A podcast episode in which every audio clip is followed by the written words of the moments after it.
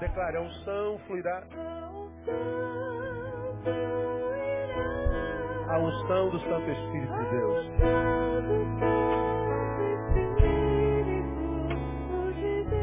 Unção, palavra profética, declara, a unção brotará.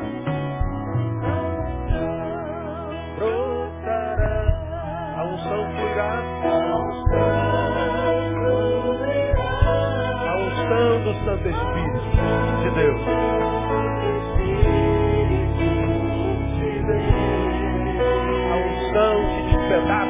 the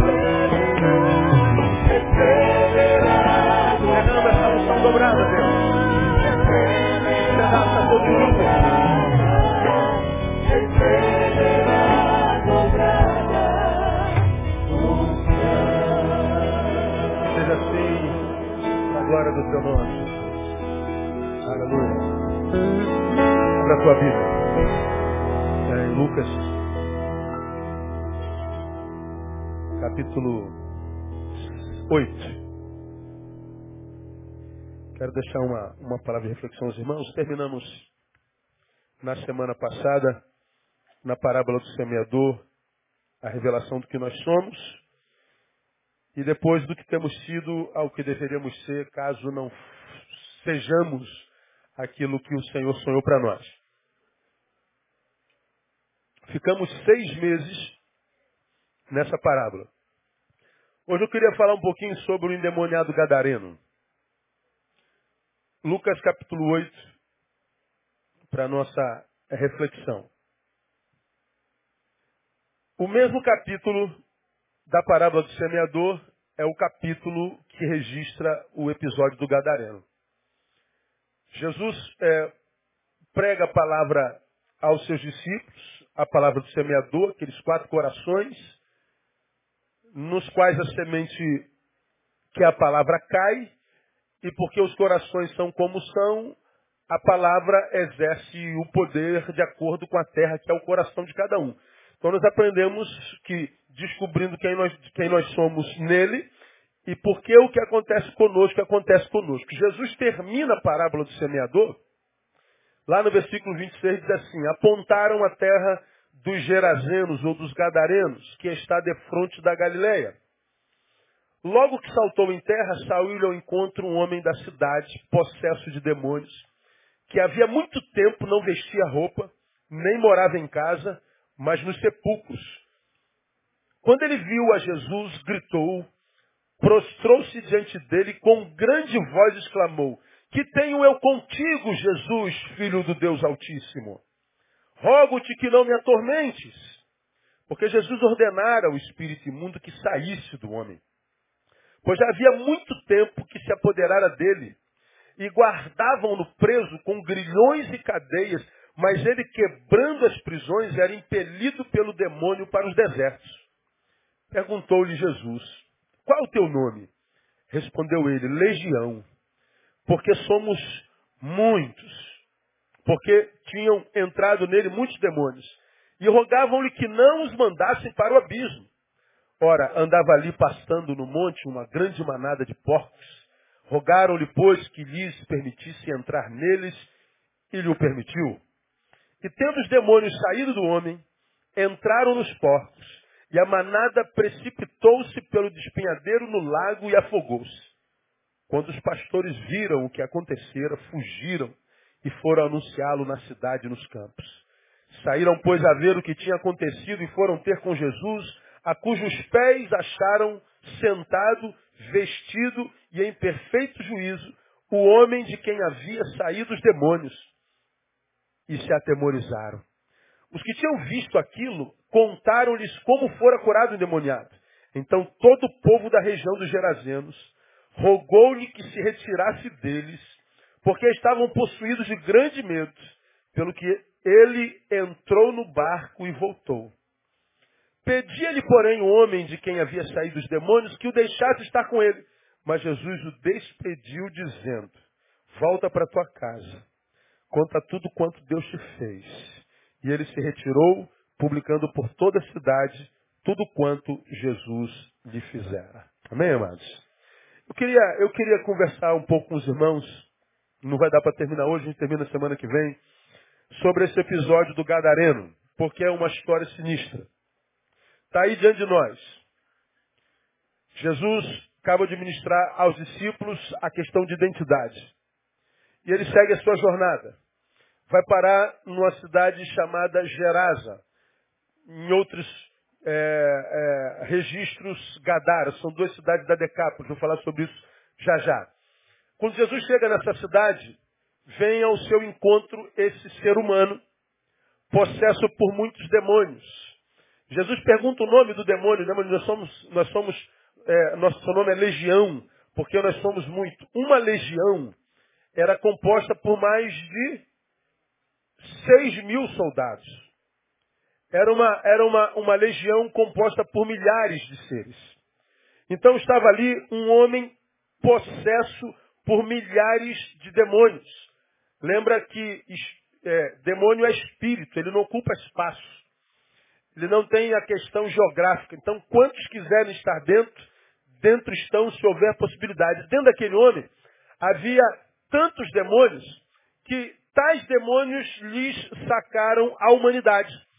Diz que ele não usava roupa há muito tempo, não dormia em casas, ele dormia nos sepulcros. Ele dormia é, com os cadáveres. Alguns ousam afirmar que ele se alimentava dos mesmos alguns comentaristas. E diz que esse homem, ele causava muito distúrbio na cidade, e quando ele era preso com cadeias, portanto algemas e grilhões nos pés, ele não só arrebentava as algemas e grilhões, como as celas que o prendiam. Ele tinha força descomunal. Jesus, quando entra na cidade, os demônios vêm naquele homem, direto dizendo, o que, que temos nós contigo, Jesus? Não nos jogue nos abismos. Ou seja, independente do demônio, quantos sejam eles, todos eles sabem Jesus Cristo é o Senhor dos senhores e pronto. E lá está a multidão de demônios no homem, se rendendo a Jesus, e Jesus então, num conversa, ele diz assim, nos permita entrar nessa manada de porcos. Jesus permite.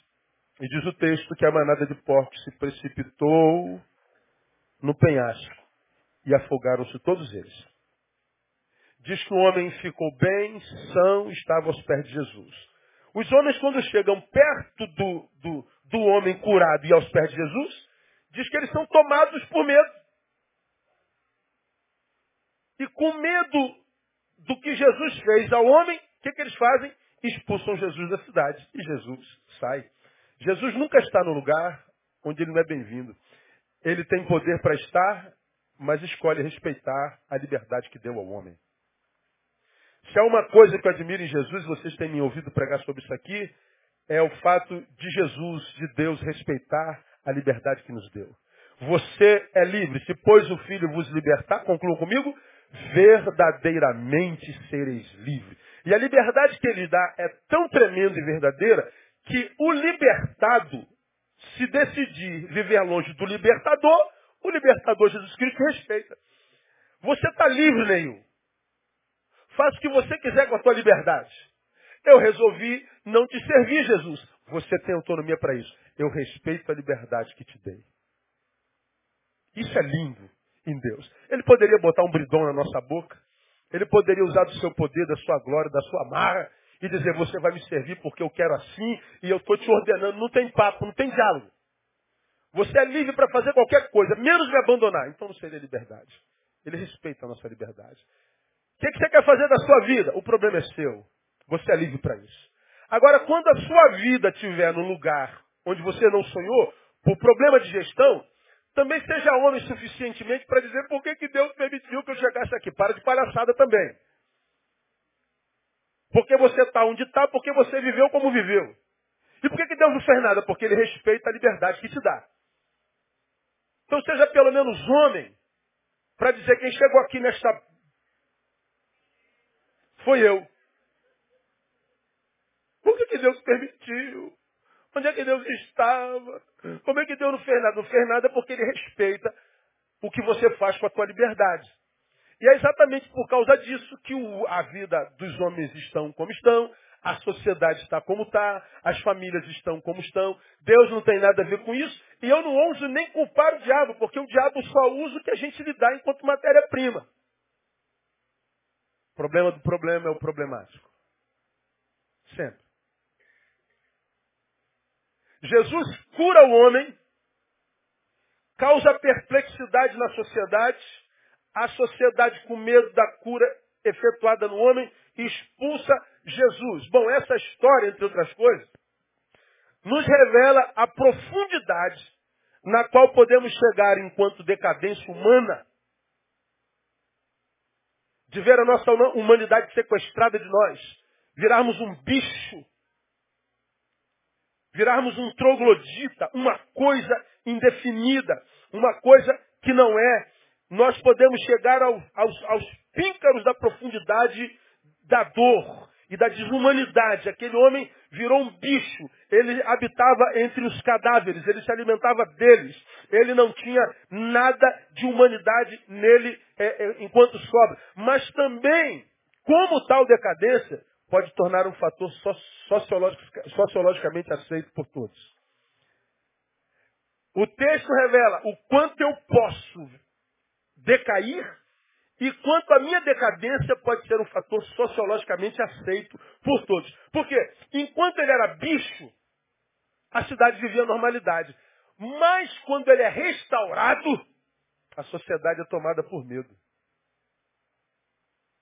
Veja como a minha desgraça a tua, a despeito do poder e da profundidade dela, pode se tornar algo tão comum aos olhos dos outros, que porque se tornou comum, já não produz mais ação nenhuma a favor do desgraçado. É, esse é um desgraçado mesmo. Não, isso, isso, deixa eu conhecer, está assim. Mas, gente, esse menino mora no, esse cara tem pai, esse cara tem mãe, esse cara tem mulher, esse cara tem filho. Provavelmente, esse homem trabalhou naquela loja, esse homem adorou o Senhor naquela igreja, não sei. Esse homem fez isso, fez aquilo. Ele está pelado, ele não tem mais humanidade, ele não tem mais nada. Nada, isso assim mesmo. A decadência humana e a sua socialização. Essa, essa, essa, essa história talvez justifique exatamente o tempo que a gente está vivendo agora. Nós, enquanto sociedade, nos acostumamos de tal forma a desgraça e a decadência, que a dor do outro, porque não minha, já não nos interessa nem um pouco. Já estamos aculturados à desumanidade.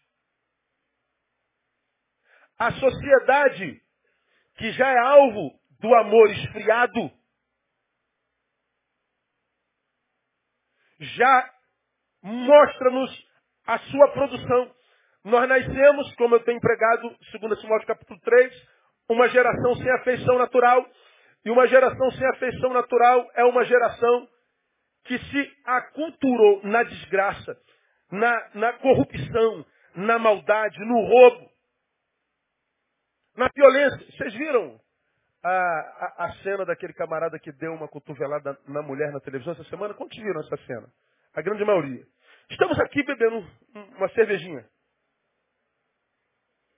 Homens e ela de mulher. Uma discussão acontece, mas a câmera não tem som. E ela então, que está discutindo com o rapaz aqui, diz uma coisa para ele aqui. Ele estava tomando um negócio. Ela diz aqui como que por trás dele, alguma coisa. E ele dá uma cotovelada. Pum! E ela cai, estrebuchando, está com traumatismo craniano, não corre risco de vida. Agora, o mais chocante não é isso. O mais chocante é que a gente dá uma cotovelada numa mulher, ela cai e os músculos todos se contraem, ela estrebucha, literalmente falando. E a gente continua tomando nossa cervejinha, trocando nossa ideia. Quanto tempo depois que chegou o socorro? Doze longos minutos depois. Ninguém fez nada. E a mulher está ali se contorcendo. E a gente volta para uma cervejinha. A mulher é o que chegou nos píncaros da decadência, na profundidade da decadência. E o homem é a sociedade indiferente. Nós vivemos um tempo cadareno.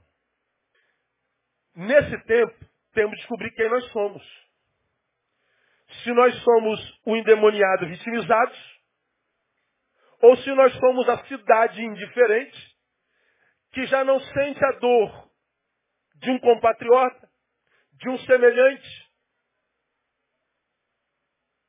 de um conterrâneo, e que, pelo contrário, só se escandaliza se modifica, só se mobiliza, melhor dizendo, quando nós o vemos restaurado. O que nos preocupa não é o mal que ele vive, mas o bem que lhe fizeram. Temos que descobrir de que time nós somos. Se nós somos daquele que é vitimizado pelo demônio, ou se nós somos o demônio coletivo ou coletivizado na sociedade, porque a legião podemos ser nós, porque somos muitos. E precisamos saber se nós somos um destes, ao ponto de nos preocuparmos mais com o sucesso do outro do que com a dor do outro de sofrermos mais com a sua vitória, com a sua ascensão, do que com a sua derrota e a sua decadência. Esse texto é extremamente importante. Que deveria nos fazer pensar, pelo menos a mim, me tem feito é, pensar bastante. É a história que revela a profundidade na qual podemos chegar enquanto decadência humana. Não havia mais humanidade naquele homem. Mas pela reação da cidade, não havia mais humanidade na cidade. E mais, esse episódio, a despeito de revelar uma condição sociológica de toda uma região, vou falar sobre ela daqui a pouquinho, nesses próximos encontros que a gente tiver, Graças a Deus revela também esse texto a abrangência da graça de Jesus. De um lado, Jesus passa por, por Gerasa, ou Gadara, como querem alguns. Revela a condição de um homem vitimizado por forças espirituais e pela sociedade. Revela uma sociedade vitimizada por si mesma. Uma cidade que parece que tem semelhança com aqueles que habitavam o homem. Uma legião de gente indiferente. Dentro, uma legião de demônios agindo. Do lado de fora, uma legião de gente inoperante. É uma questão sociológica. Mas graças a Deus, como tenho dito, fala sobre a abrangência da graça de Deus em três vertentes. E a primeira faceta da abrangência da graça de Deus, eu louvo o Senhor por isso, é que a graça nos alcança na nossa subjetividade. Naquele homem acontecia uma questão existencial. Muitos em um, impedindo um de ser ele mesmo. Veja se não é isso. Era uma questão existencial. De cunho espiritual? É. Mas manifestando aonde? No estritamente existencial. Eram muitos num, impedindo esse um de ser ele mesmo. Esse homem não podia ser ele mesmo. Ele estava diante da impossibilidade. Bom, como é que começa isso? Nós começamos a deixar de ser quem somos por má gestão, autogestão. É, é vontade nossa, é desejo nosso. Alguns de vocês que estão aí ferrados na vida, estão ferrados na vida não foi porque Jesus abandonou, nem porque o diabo tem poder demais. Mas é porque, mais do que fazer o desejo de Jesus, quis fazer o seu próprio desejo. E o pior, sabendo que seu desejo não pode ser abençoado por Jesus, vira as costas para Jesus. O desejo que foi ontem produto de um sonho, hoje é um pesadelo. Bom, para alguns é esperança, a gente volta para Jesus. Mas nem todos têm essa possibilidade. Quando nós lemos o Eclesiastes, nós vemos lá que muitos adoecem sem que haja possibilidade de cura. Morrem sendo um ser que nunca foi chamado a ser e que, porque não é quem deveria ser, nunca será feliz na vida. Não existe a possibilidade de felicidade para quem não se transforma naquele que é no coração de Deus, ou seja, aquele para o que, ou para o qual, ou para quem nasceu. Esse homem não conhecia felicidade, porque isso no que ele se tornou não era projeto de Deus para a vida dele nunca. Muito menos projeto da mãe, do pai, da, da esposa, do filho, de qualquer amigo. Não havia sonho para um tipo de gente como essa. Transformou-se nisso por circunstâncias gerenciais. Ele não acordou, ele não dormiu bem e acordou mal. Não. Sua vida, certamente, foi sendo de tal forma gestada por si mesmo e longe de Deus, do seu Senhor, que ele foi produzindo alimento para esses demônios. Como você já aprendeu lá no Gênesis, o Satanás se alimenta do que a gente produz. Ele come do pó da terra. Pó da terra é o que eu produzo no caminho. Eu vou caminhando e a minha poeira né, existencial, minha poeira, produção de poeira, isso alimenta Satanás. Então cada um de nós tem um Satanás da proporção da vida que vive. Alguns têm um Satanás do tamanho de um gigante, o outro tem um Satanás do tamanho de uma pulga. O que tem, tem um Satanás que vive esmagando o tempo inteiro, é aquele que produz na carne alimento para ele, ele fica forte. Mas o que vive em cidades, na verdade, não produz tanto detritos e alimento para ele. Então ele fica raquítico. É, se transforma naquele que, porque você se sujeitou a Deus, você não está produzindo nada, então você não está resistindo. Porque você se sujeitou a Deus e o resiste com a tua produção, ele faz o quê? Ele foge de nós. Porque é ele quem nos é gigante. Agora, se a tua vida é gestada de forma a só satisfazer os desejos da carne, que não se satisfaz nunca. Nunca dê o que você quiser dar a ela. Ela nunca dirá, pô, estou satisfeito, né? obrigado. Pô, agora eu estou feliz. Se vive para isso, a vida vai ser um, um, um, um labor incessante, um trabalho insuportável. Ninguém consegue dar essa carne saciável, esse buraco negro que nós temos dentro de nós, a vida inteira. Chega uma hora que a gente cansa. E a gente perde a alegria da própria vida. A gente se afasta como gadareno da família, do pai, da mãe, dos amigos, dos irmãos. E a gente constrói um mundo maligno, onde a, a, a, as potestades do ar se alimentam do que sobe enquanto poeira, e eles mesmos me esmagam. Bom, a, a, realidade desse homem é assim, essa é a história subjetiva desse cara. Ele se gestou, na minha concepção, de uma forma tão equivocada, que nele foram entrando seres e identidades diferentes, eram muitos num, impedindo esse um de ser ele mesmo. E Jesus, então, começa a agir. Por que, que ele começa a agir? Bom, Jesus não tinha que passar por aquela cidade. Jesus não tinha agenda para lá. Você tem uma ideia? A cidade de Gadara, uma das economias da cidade de Gadara era a criação de porcos. E porcos, para os judeus, são animais o quê? Me digam vocês. Imundos. Lembra da visão de Pedro? Deus ouve a oração de Cornélio, que não era judeu, e diz para Pedro que ele tinha que abençoar a casa de Cornélio porque a oração e as ofertas de Cornélio chegaram até ele. Só que Pedro era judeu. Cornélio não.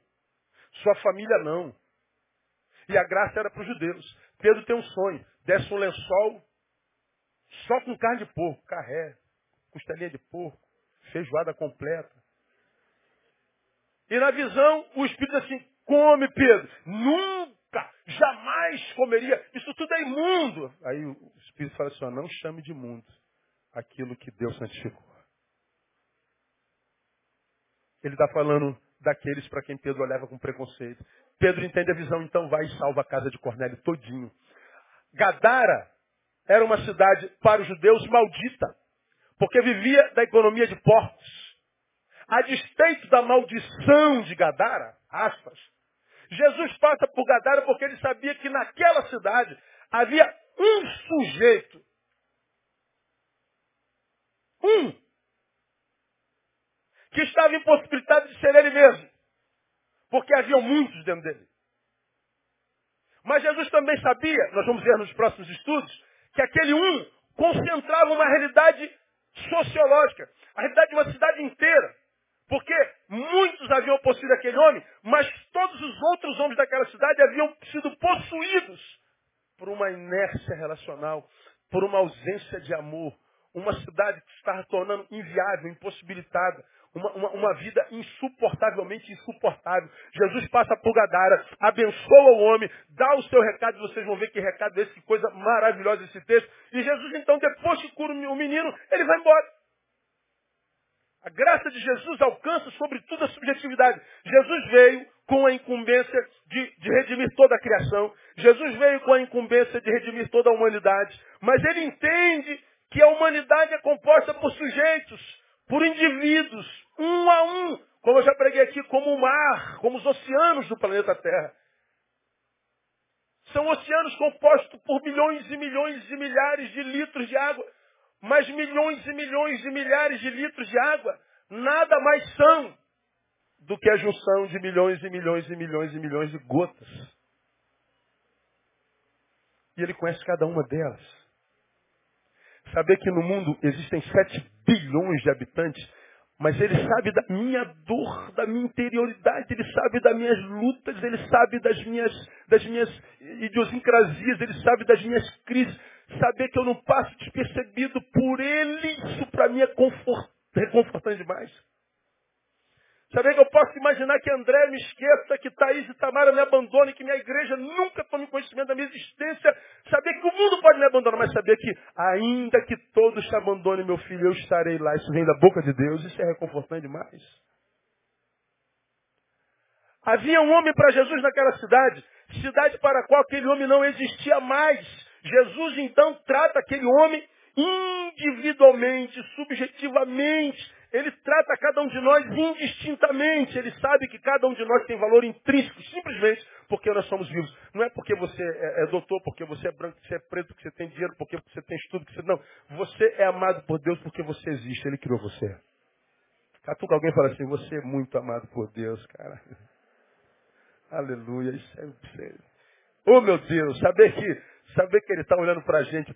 Saber que eu estou andando na rua, cara. E ele está assim, Neil, vai em paz, porque os meus olhos estão sobre a tua vida, meu servo. Neil, você no caminho, Neil, vai ver um monte de coisas horríveis, você vai ver um monte de gadareno, um monte de indiferença, Neil. Mas siga em frente, Neil. Os meus olhos estão sobre você, Neil. Fique tranquilo. Eu trato da minha criação inteira, mas eu trato um a um. É por isso que ele ministra no macro. Mas ele cuida da gente no micro. Ele pregava o sermão da montanha para a multidão, mas tinha tempo para Zaqueu. Ele tinha tempo para a criança que parou a, a reunião. Ele tinha tempo para a filha de Jairo.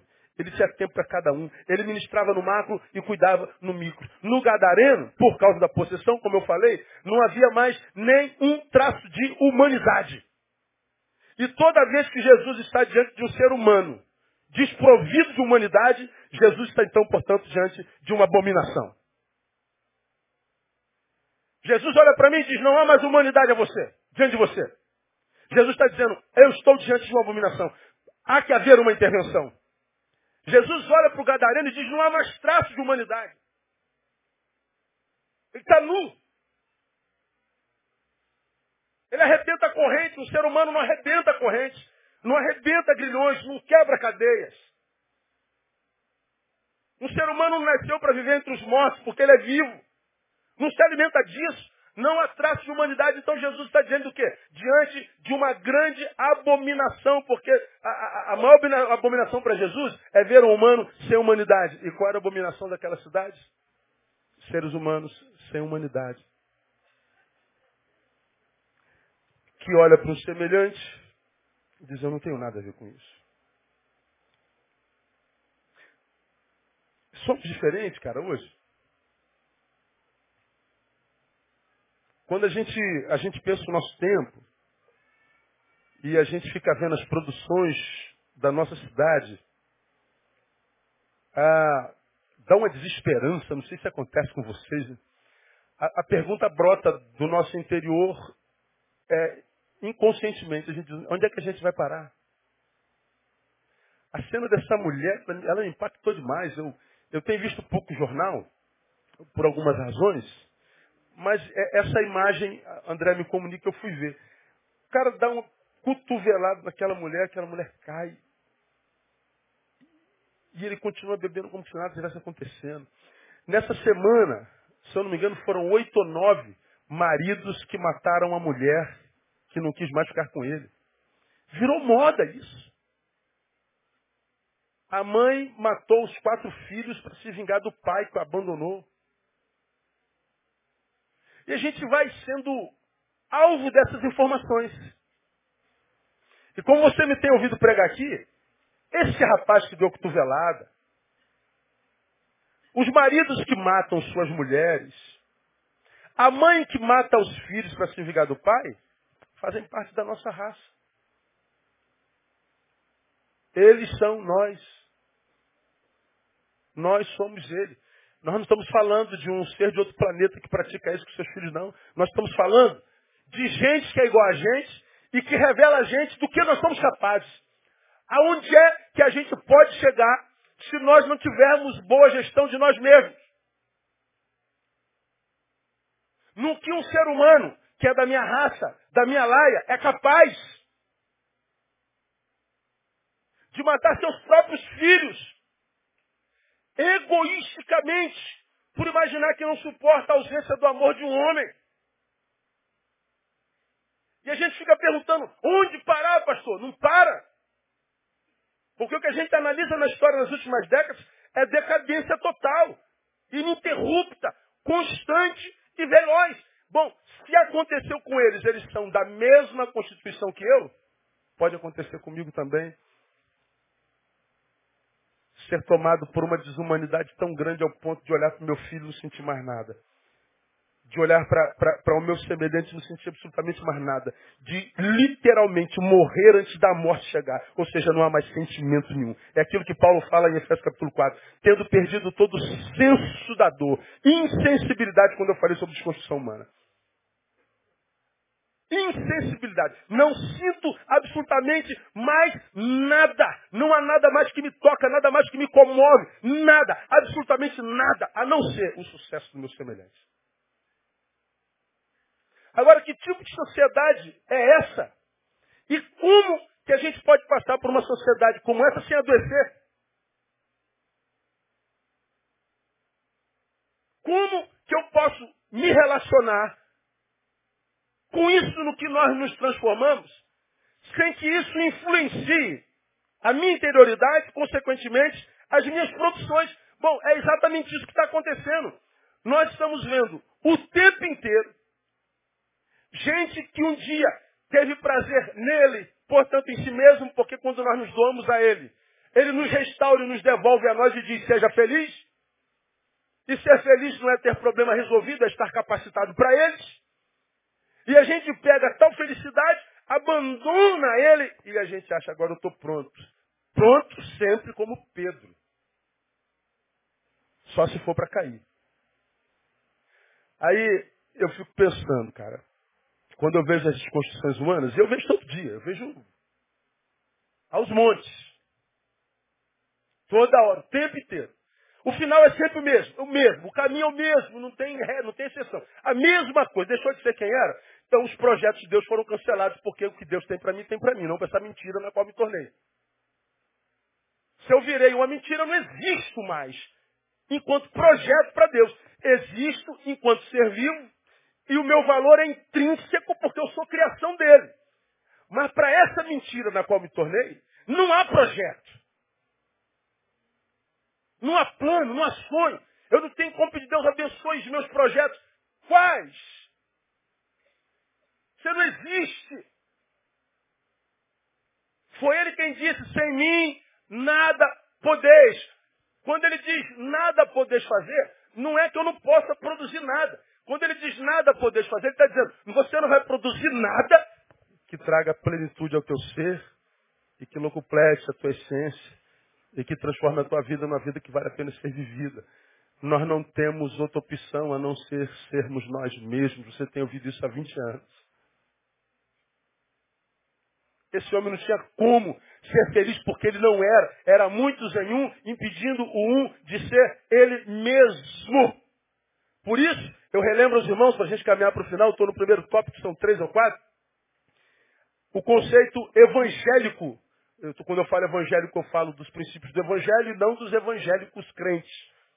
Porque uma coisa é o evangelho de Jesus, outra coisa é o evangelho dos evangélicos.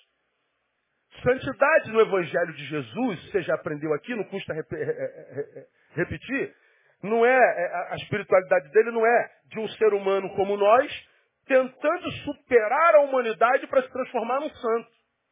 Porque na cabeça dos evangélicos, o santo é aquele que não sente mais nada com relação à humanidade. Quero ser um santo, pastor, para parar de desejar a mulher do outro. Não gostar mais de mulher. Tu nunca vai conseguir isso, cara. Ah, eu quero me transformar um santo para que o dinheiro perca totalmente o valor para mim, de modo que eu não preciso nem mais de aumento na minha vida. Não vai rolar isso, irmão. Você vai continuar querendo aumento, seu salário é sempre pequeno, você nunca vai ganhar o suficiente.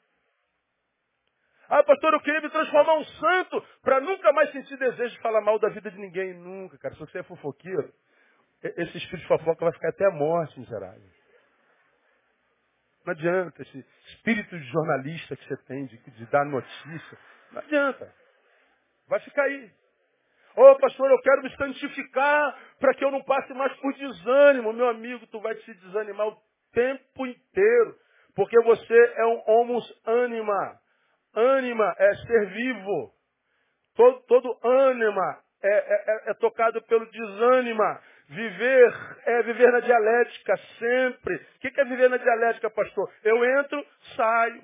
Eu subo, desço. Eu estou animado, desanimado. Tem saúde, estou doente. Estou alegre, estou triste. Eu vou, eu volto. Eu engordo, eu emagreço. Emagrecer é mais difícil, mas acontece para quem se esforça. Viver é viver na dialética sempre. Não existe uma banda só da vida. Ah, eu sou um homus anima que não desanima. Tá, nunca. Então você morreu, cara. Espiritualidade não é de um ser humano tentar se transformar num santo que supera a humanidade. Isso é o evangélico que diz que não é reflexivo, vive em evento, arrepiando a pele, mas não aprende nada. No evangelho, santidade é o oposto. É um santo tentando voltar a ser humano. Humanidade deformada pelo pecado. Ou seja, ser um ser humano que diz assim, cara, eu estou desanimado. É, mas eu tenho que fazer, não tem? Então vou com desânimo mesmo. E você então vence o desânimo. Ah, eu senti desejo pela mulher do próximo. Pô, ela é boa mesmo, né? Mas não tenho nada a ver com isso. Eu vou ter que me contentar com a minha, não é verdade? Glória a Deus, olha o nome do Senhor. E vamos caminhar para frente. Ah, eu estou com raiva, com vontade de pegar no pescoço dele. Não dá duas cabeçadas na parede e, e, e conta de 1 a 700 mil e, e, você vai ficar melhor e segue a tua vida. É só você não, não dar vazão. Você vai se superar. Ser santo não é não ter desejos, é ser capacitado para vencê-los. Ser santo não é não ter problema, é estar armado para qualquer um deles. Ser santo não é estar fraco, é não se entregar à fraqueza sem luta. Você já aprendeu isso, já? O que, que o Evangelho faz comigo? Restaura a humanidade. Bom, me capacita para a dor, mas também me dá sabedoria para gerir o sabor. Ele vai me dar capacidade para gerir a minha própria vida. Na minha concepção, o que o Evangelho faz de mais precioso no ser humano é restaurar seu senso de valores. Ele me ajuda a colocar as coisas no seu devido lugar. Porque quando Jesus diz assim, mas buscar primeiro o quê? O reino de Deus, o que, que Jesus está falando? Eu reconheço em vocês a necessidade de muitas outras coisas na vida. Não é isso? Eu reconheço que vocês têm muitas necessidades e vontades e desejos. Eu reconheço isso. Eu pude se vocês mais. Busca primeiro o reino. Ele não está anulando as outras coisas. Pois então eu posso ser com a minha mulher e, e, e, e showzinho de Beto Guedes? Pode. Então eu posso ir para a praia e, botar biquíni? Pode. Então eu posso, no showzinho do Betty Guedes, tomar um biricuticozinho? Pode também. Ah, pastor, então, eu, eu em janeiro posso viajar e não vim para a igreja em janeiro? Pode também. Pode todas as coisas, irmão. Agora, só no Evangelho você vai conseguir praticar o que convém e o que não convém. Só no Evangelho você não vai se deixar dominar por coisa alguma. Porque quem não é do Evangelho é só um evangélico, diz que pode todas as coisas e ele é dominado por todas elas. E o pior, se torna o diabo de si mesmo e chama esse domínio de liberdade. Sou livre, pastor. Nada a ver, né? É, seu imbecil. Ele está na merda que está. Sabe por quê? Mudou de religião. Virou evangélico.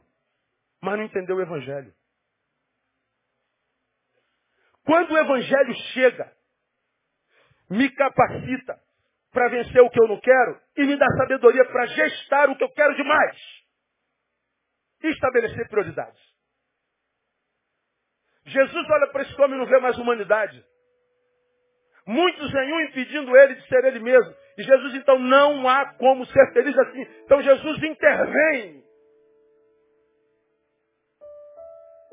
Agora, pastor, então por que Jesus não intervém na minha vida? Ele já interviu, ou interveio, como é que fala? Alguém que provocou uma intervenção na nossa vida. Já aconteceu. Como é que fala, professor de português? Ele já interviu. Interveio. Bom, vocês decidam aí. Vocês. Deu para entender? Deu, deu. Eu estou declarando que eu não sei como é que usa esse verbo. Certo? Então, burro que você conhece burro é um burro em processo de evolução. Então, eu estou crescendo. Então, ah, por que, que Jesus é, agiu na vida dele, interveio, interviu, e, e, e, e na nossa não faz? Porque ele já fez isso. Pense. Você está aqui vivendo uma vida que não gosta. Cada um pensa em si mesmo. Eu não tenho nada a ver com isso nesse irmão que está do seu lado. A vida é sua. E está aqui consciente que está vivendo uma vida que não, não, não é isso que você sonhou. Está brabo, pastor. Da onde vem essa consciência? Que isso que você está vivendo é ruim. Porque você está comparando esse ruim com alguma coisa boa que você viveu no passado. Mas eu sei se é bom ou se é ruim, porque eu vivi ambos. Eu tenho parâmetros. Você que está aqui vivendo essa porcaria, compara com o que você foi um dia nele, e olha, é possível que até naquele tempo que você estava nele, você tinha mais problema do que hoje. Você estava mais duro do que hoje. Você estava mais feio do que hoje, mais gordo do que hoje. Mas a despeito de estar pior lá, você estava nele. E nele você diz assim, é melhor do que estar aqui onde eu estou, longe dele. De onde vem essa ideia? Você já conhece. O que Jesus tinha que fazer na tua vida, ele já fez. Então querer, irmão, tá de evento em evento, de igreja em igreja, pedir para o apóstolo, para o bispo, para o padre, agora o sumo sacerdote, te abençoar, achando que é através da minha vida, através do evento, através do ajuntamento, através do seu... Não, que vai mudar, não, é através do que você faz por si mesmo. Você quer se enganar, se engane, vá atrás de todo mundo. Mas se você quer viver a verdade, não há como ninguém nos abençoar se eu mesmo não faço isso por mim mesmo. Quando a graça de Jesus vem, ele restaura a humanidade. A graça de Jesus alcança a subjetividade do sujeito. É a primeira coisa que eu vejo nesse texto. Revela uma condição sociológica e Jesus, então, que vai agir sociologicamente, eu vou mostrar para vocês nesse estudo, começa no sujeito, começa no indivíduo, começa na, na, na, na, subjetividade do ser. Ele começa lá dentro, onde ninguém vê, como eu preguei no ano passado, não se tira foto, não dá para publicar. É lá dentro. É com aquele ser que nós somos quando não tem ninguém olhando para nós. Não esse aqui, no público. Não é aquele quando você está sentado à mesa que não tem cerveja ao redor. Não é aquele que você é na fábrica, no escritório. O cara. Que cara que você é? Estou falando aquele que você é de fato e que você não precisa vender imagem nenhuma que você está sozinho. Então pode estar com a blusa da, da Harley Davidson ou pode estar com a camiseta furada da Ering. Ou pode estar pelado. É com esse que ele se relaciona. Agora, se esse que nós somos lá sozinho, sem olho de esposa, de filho, de pastor, de ninguém, sozinho, nós e nós mesmos, se esse ser, que nós somos sozinhos, não é um ser que a gente tem orgulho de ser, a gente está fora do propósito. Porque quando, quando a gente está sozinho, cara, a gente curte o que a gente é, não por causa daquilo que a gente faz, mas por causa do que nos habita. A gente está rever a nossa a, a gestão de nós mesmos. Jesus está dizendo, busca primeiro o reino, cara. Você não está proibido de buscar nenhuma outra coisa, de ter nenhuma outra coisa, seja lá que coisa é essa, desde que o reino esteja em primeiro lugar. Agora, alguns de vocês têm desejo de tantas coisas, só que essas coisas todas não coabitam com o reino. Aí você tem que abandonar o reino para testar coisa. Aí você se transforma nessa coisa que você é.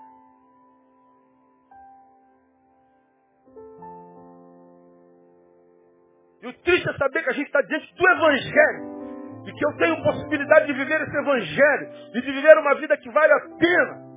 Com todas as implicações de ser vivo hoje. Saber que a graça de Deus me capacita para isso. Saber que eu posso chegar a essa decadência ser proibido de ser eu mesmo por causa dos seres que me habitam em, em multidões. Sem que haja a intervenção de quem quer que seja, porque eles estão habitados por outros seres, os da indiferença. E saber, portanto, que eu estou numa geografia de total desesperança e frieza. E descobrir que existe um Deus no céu que diz assim, meu filho, eu não te vejo como todos os outros te veem. Para mim você é único. E há esperança sim. Agora, como diferente do Gadareno, conosco já aconteceu um dia, isso depende de cada um de nós. Depende de cada um de nós. Então, se a fé nos capacita para vencer alguma coisa, a primeira coisa que a fé nos capacita para vencer é nós mesmos. Porque o que eu vejo no caminho é é total ausência de amor e principalmente o próprio, de tal forma que você permite se transformar numa coisa que não tem nada a ver com Deus e que sabe Deus não abençoará. É muita falta de amor próprio. E o pior, faz isso por amor a alguém ou por amor a alguma coisa. Aprenda, minha ovelha. O dia que você amar alguém ou alguma coisa mais do que a si mesmo, você está caindo na cilada do inferno. Porque eu só posso amar o meu próximo como a mim mesmo. Eu não posso amar André mais do que a mim mesmo.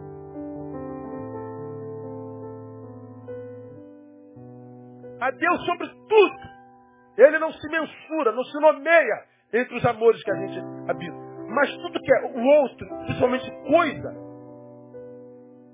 tudo é no equilíbrio. Agora, como eu tenho ensinado os irmãos, para eu amar a André, eu tenho que me divorciar com um monte de amores.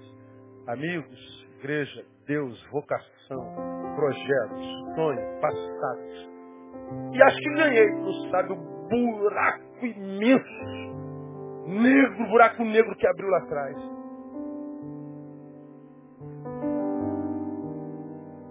O que falta é amor próprio. A minha oração é que Deus restaure esse amor em nós. A minha oração é que vocês evangélicos aprendam a viver o amor do evangelho. Porque é o lugar onde eu menos vejo esse amor entre os evangélicos. A religião de tal forma gerou um ser dentro que parece que apontou o cérebro. Há uma imagenzinha que eu queria. Ô, ô Paulo, me dá o teu cabo aqui para eu passar a imagem aqui. Para a gente encerrar, já passamos do horário. Tem gente que, que conhece o Evangelho e parece que acontece com ele isso aqui, quer ver? Só falta essa imagem daqui.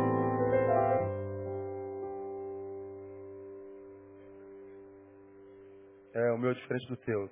Não vai dar para passar não. É. Não, nessa não, não, não. Era para hoje, mas vai ficar para outra. Eu, eu mostro para você na semana que vem. O meu cabo é diferente do, do dele. Ah, gente que vem para a igreja, a imagem é uma imagem que bem-vindo à igreja evangélica. Aí o cara vem todo felizinho. Aí quando chega na frente do pastor, o pastor abre a cabeça dele, tira o cérebro, diz assim, deixa comigo que você não vai precisar disso aqui na igreja.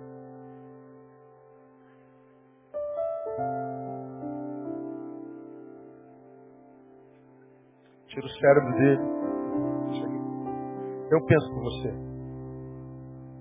Eu me relaciono com Deus por você. Eu me santifico por você. Eu sou para você. Isso não é evangelho. O evangelho é, é tirar o cérebro, dar uma lavagem.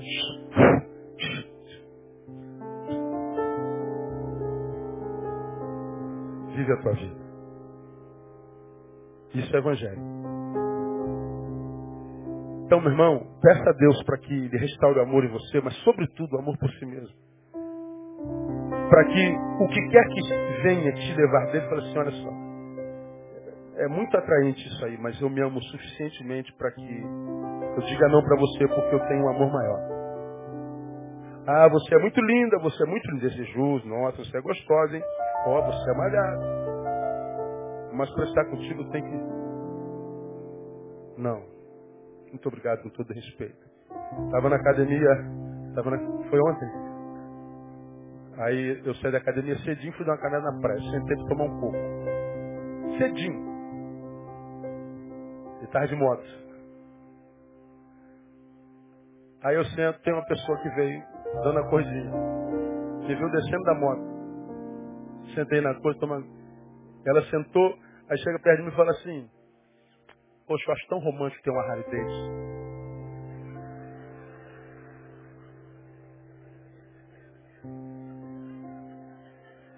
Mas não terminou aí. E eu estou procurando um romance desse.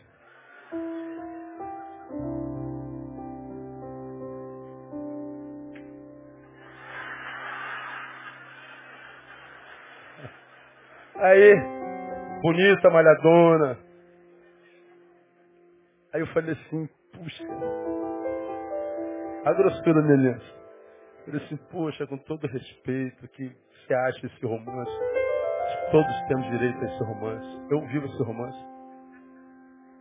E eu também acho romântico ter uma Harley Davidson. Mas não é para você. Eu não vou tomar o lugar de alguém que se merece. Deus te abençoe. Levantou e foi embora. Bom, vamos tentar, né? Ela falou, vamos, né? Aí eu, aí eu escrevi para André na hora. Falei, meu irmão, coroa tá dando no cor ainda. Aí depois eu brinquei, queria ver se fosse uma 125. Ah, ia saber se está dando cor ou não. Ah, o Evangelho nos capacita para dizer não. Eu só faço o que eu quero, você só faz o que você quer. Ou você quer ir, não diga que o diabo, eu fui porque eu quis. Eu vou viver essa aventura. Mas estava em nós o poder de dizer não.